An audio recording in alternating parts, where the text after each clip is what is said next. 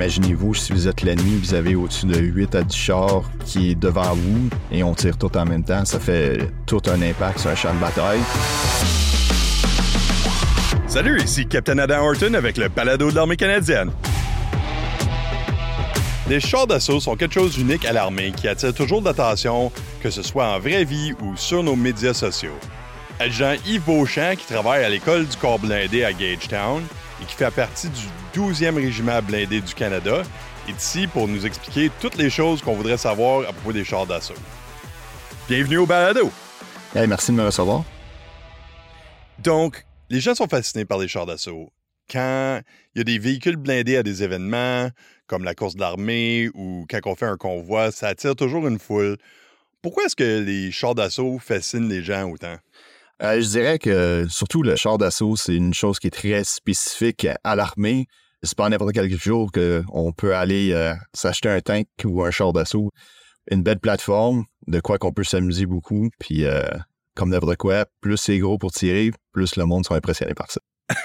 oui, c'est vrai.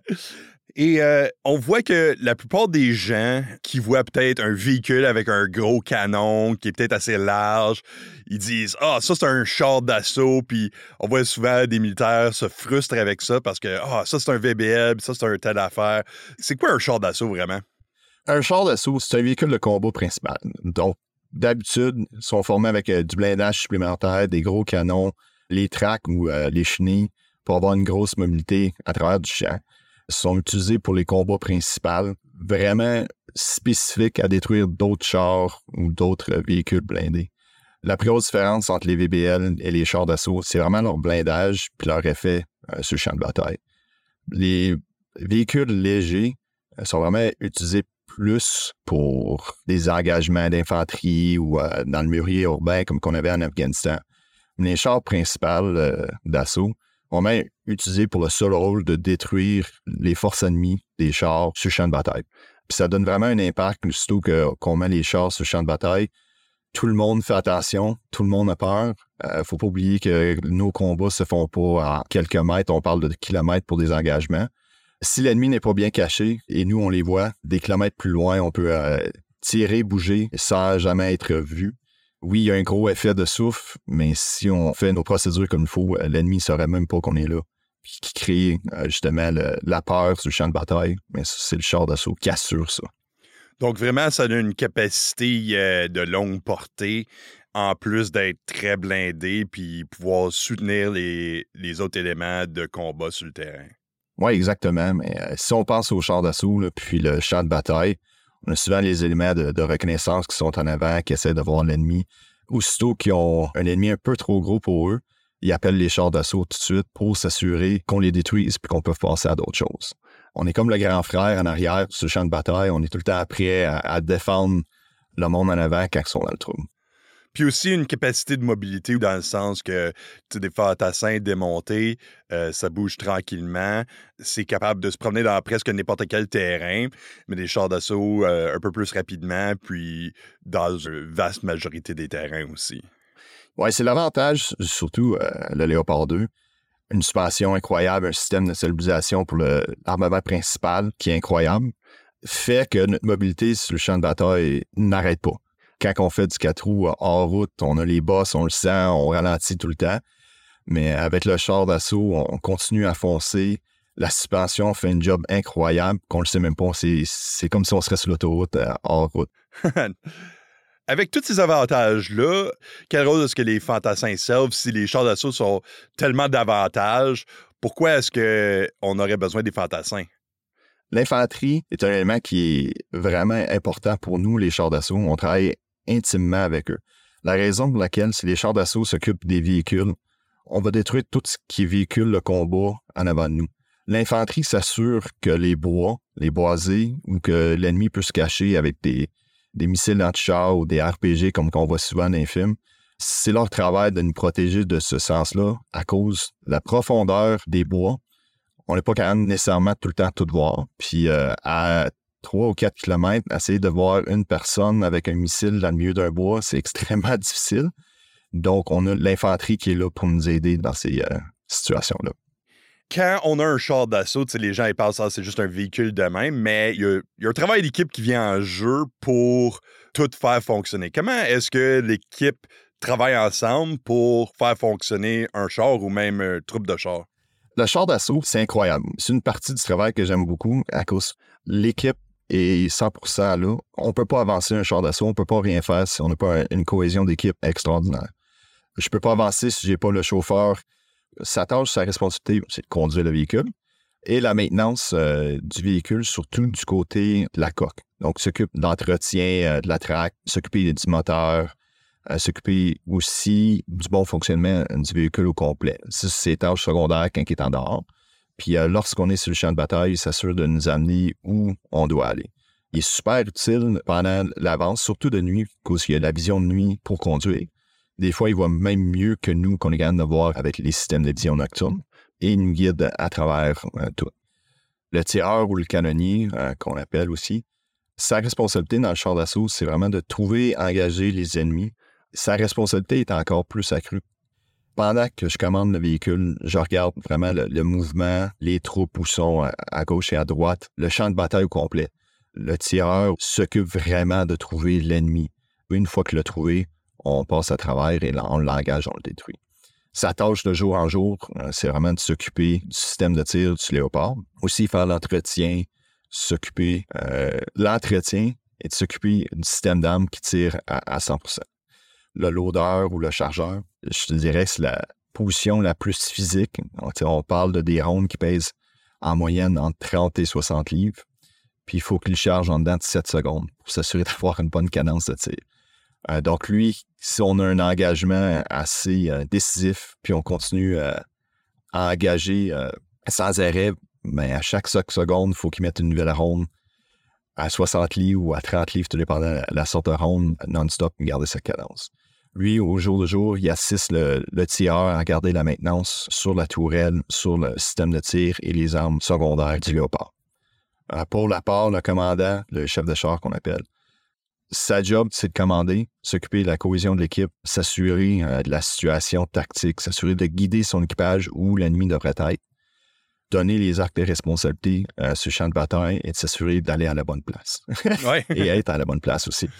je, vous dirais, c'est la première fois qu'on commande un tank, c'est très difficile. On voit qu'il y a plusieurs choses qui arrivent. Les radios, ils vont, on a une carte et boussole, on bouge à 50 km/h hors route, essayer de trouver euh, où le nord en même temps de tout ça.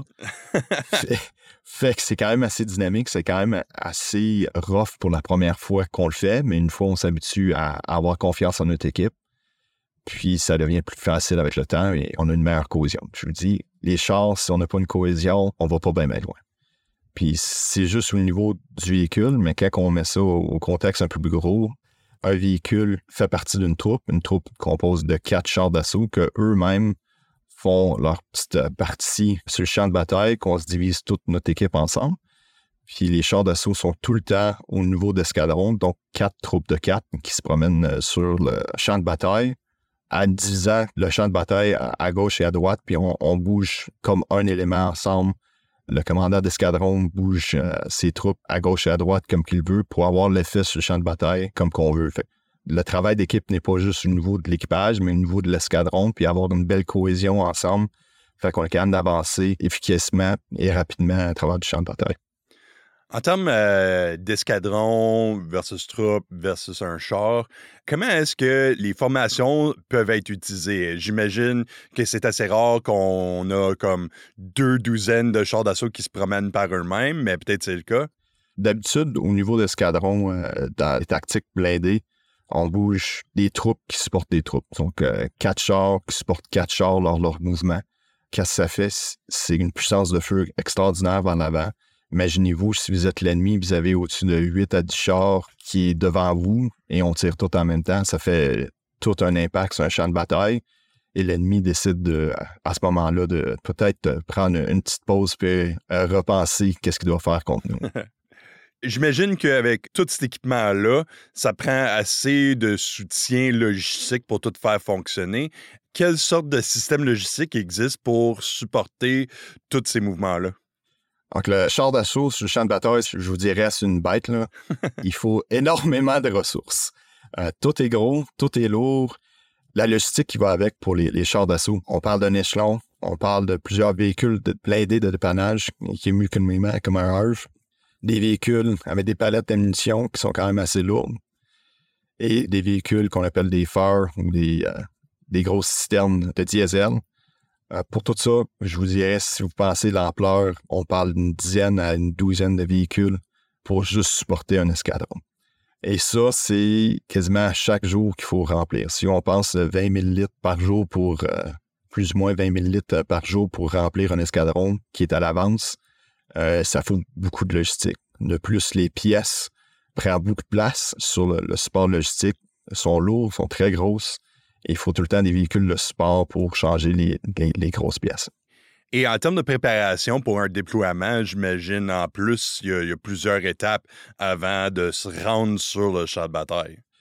Euh, oui, avant les déploiements, on fait tout le temps l'entraînement de base. On va tout le temps commencer euh, au niveau de l'équipage, s'assurer qu'on a une bonne cohésion, l'équipage, de s'assurer d'avoir euh, la fondation avant de bouger au niveau de troupes. Une fois qu'on est au niveau de troupes, on fait de l'entraînement au niveau de troupes, des chantiers au niveau de troupes, des chantiers au niveau d'équipage. Puis on continue à monter l'échelon là-dedans pour aller au niveau d'escadron et après ça, d'équipe de combat euh, plus tard avant les déploiements. Qu'est-ce que ça a de l'air un champ de tir euh, au niveau d'équipage ou même au niveau d'escadron? Ça, doit être assez impressionnant de voir ça. Euh, au niveau d'équipage, c'est super le fun à cause que c'est le moment de vraiment avoir la cohésion au niveau de l'équipe. Toutes les pensées qu'on peut avoir, notre équipage commence à, penser de la même façon, on est capable de trouver les cibles plus rapidement. Et de plus en plus, on se challenge, puis on essaie d'augmenter notre cadence. Fait que ça fait vraiment une belle cohésion au début. Après ça, quand on monte au niveau d'escadron, on part souvent dans un milieu de chantier pour conventionnel. On va être plus euh, dans le bois. On va faire des scénarios, puis on va essayer d'engager et faire du mouvement en même temps de tirer. C'est super dynamique le plus qu'on essaie de faire dans toutes ces procédures-là, c'est d'utiliser le minimum les, radios, puis vraiment avoir une cohésion de savoir où l'autre troupe va être, où l'intention va être, et trouver l'ennemi sans vraiment parler sur la radio, euh, pour minimiser plusieurs raisons. Un, pour euh, l'ennemi. Deuxième, pour que les commandants supérieurs au niveau d'équipe de, combat aient la pleine euh, capacité de parler sur les radios pour donner leur plan. Fait que vraiment, c'est au niveau du char comme tel, c'est vraiment avoir cette dynamique fluide-là où ce que tout le monde fait leur petite partie presque automatiquement. Puis le plus que vous pratiquez, le plus vous êtes capable de faire tous vos mouvements dans un comme une interaction fluide où ce que ça va tout super bien. Puis cette pratique-là qui vous permet de le faire rapidement. Oui, exactement. Aussitôt qu'on a la collision qui est faite, c'est incroyable comment tout se fait. On arrête, tout le monde sait déjà quoi faire toute leur tâche est faite, puis on revient, puis on est déjà prêt à repartir. Il n'y a pas une personne qui a dit un, mot là-dedans, et c'est super le fun, c'est dynamique, c'est une expérience en tant que telle. Le, Canada a récemment fait un don de véhicules blindés à l'Ukraine. Est-ce que vous avez eu un rôle dans le projet? Euh, j'ai fait partie euh, de l'équipe avec euh, le monde de l'Ouest, les Lord Strachkona Horse. On a été déployés en Pologne pour former les Ukrainiens sur le Léopard 2 on a fait une formation, on a créé le cours pour les amener au niveau euh, technique de savoir comment que le léopard marche. Euh, c'était super dynamique, super le fun. Les Ukrainiens, on parlait de la cohésion, mais la cohésion de confrérie, de blindés arrivait tout de suite. On veut jaser avec eux. Ils savaient déjà comment un tank marchait, mais ils voulaient juste savoir comment l'opérer puis être plus efficace avec le Léopard 2. Des deux côtés, c'était extrêmement plaisant parce qu'on apprenait beaucoup de leur, information, les techniques qu'ils utilisaient, euh, l'innovation qu'ils ont eu, je vais être honnête, avec les différents équipements qu'ils ont reçus de, plusieurs pays, la façon qu'ils se sont réadaptés, réajustés, utiliser les forces et les faiblesses de chaque véhicule pour les améliorer euh, au sur champ de bataille. C'était une expérience qui était quand même euh, spéciale, surtout savoir que l'effort qu'on donnait pour lui était vraiment pour tous les équipages notre 100% qu'on leur donnait était pour quelqu'un que peut-être deux semaines après qu'on avait fini leur entraînement allait directement sur le champ de bataille. Donc, on mettait notre 100% on s'assurait qu'il était confortable avec la machine, qu'il savait comment faire, puis on leur donnait la confiance dans Léopard à 100% Puis surtout, c'est du monde qui était prêt à se battre, ils voulaient vraiment apprendre. Donc, ça a aidé beaucoup sur, sur ça. C'était vraiment des éponges parce que quand tu retournes chez vous, c'est vraiment, tu sautes direct dedans, puis on y va. Oui, exactement. De plus, on avait les simulateurs qu'on avait euh, là-bas. Et avec les simulateurs puis les champs de tir qu'on a pu faire avec eux, on leur a montré la confiance. Leur système qui ont euh, les vieux euh, chars d'assaut russes n'ont pas autant de stabilisation, n'ont pas autant d'électronique un peu que les léopards. Puis les mettre, puis leur dire en confiance qu'on était capable d'avoir un taux de réussite de 100% de tir. Ils ne croyaient pas ça au début. OK, ouais. Jusqu'à temps qu'on les a formés, puis qu'on leur a montré que c'était possible. Ah, ça c'est cool. C'est vraiment intéressant. Donc, qu'est-ce qui se passe en Ukraine en ce moment, particulièrement au niveau du blindé? il y a beaucoup de choses qui se passent que les gens se disent Waouh, comme des chars d'assaut, c'est vraiment encore dans le monde, puis on s'en sert encore. Qu'est-ce qu'on voit en Ukraine en ce moment qui te fait dire, comme quelqu'un qui travaille dans ce domaine-là, c'est comme Ah, il y a beaucoup de choses intéressantes qui se passent là. C'est extrêmement intéressant, surtout en ce moment, les Ukrainiens utilisent l'équipement qu'on a sur le champ de bataille. Donc, ça nous donne encore une assurance. On voit ce que les léopards sont capables de faire sur le champ de bataille contre une force qu'on s'entraîne depuis des années une force conventionnelle contre.